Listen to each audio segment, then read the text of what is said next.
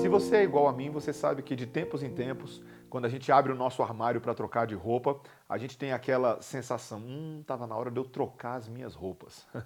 Uh, talvez aí roupas que você já está usando há bastante tempo 10, 20, 30, 40 anos. Você fala assim: é, eu podia dar uma atualizada na minha moda particular. Mas é interessante, né? Essa relação entre roupas velhas e roupas novas é uma imagem que a Bíblia utiliza para falar em, uh, sobre a diferença entre a nossa vida anterior à nossa conversão e a vida que agora temos em Cristo, ou o contraste que deveria haver entre, entre esses dois tipos de vida. O apóstolo Paulo, lá em Efésios capítulo 4, no versículo 22 em diante, ele está tentando explicar o que é a santificação na vida prática aos Efésios.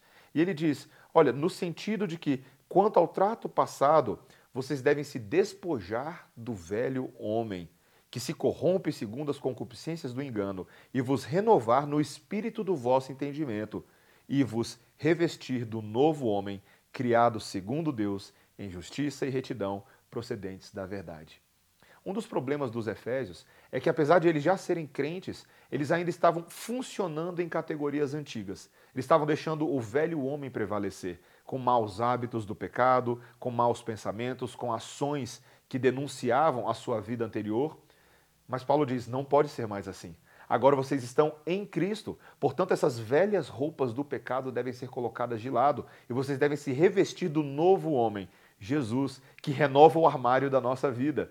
Veja, Jesus não apenas renova as nossas roupas, não é só porque você é crente que você deve usar roupas diferentes. Não é isso, você ainda é uma pessoa normal, mas você deve ter agora uma vida completamente diferente, uma vida que reflete a sua nova identidade em Cristo.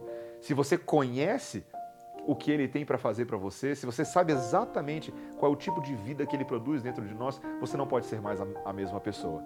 Então, quem sabe está na hora de você começar a olhar para o armário da sua vida e falar assim: é melhor trocar de roupa. É melhor largar os maus hábitos e abraçar a ética e a santidade do Filho de Deus. Esse é o caminho para o qual nós somos preparados. Deus te abençoe em nome de Jesus.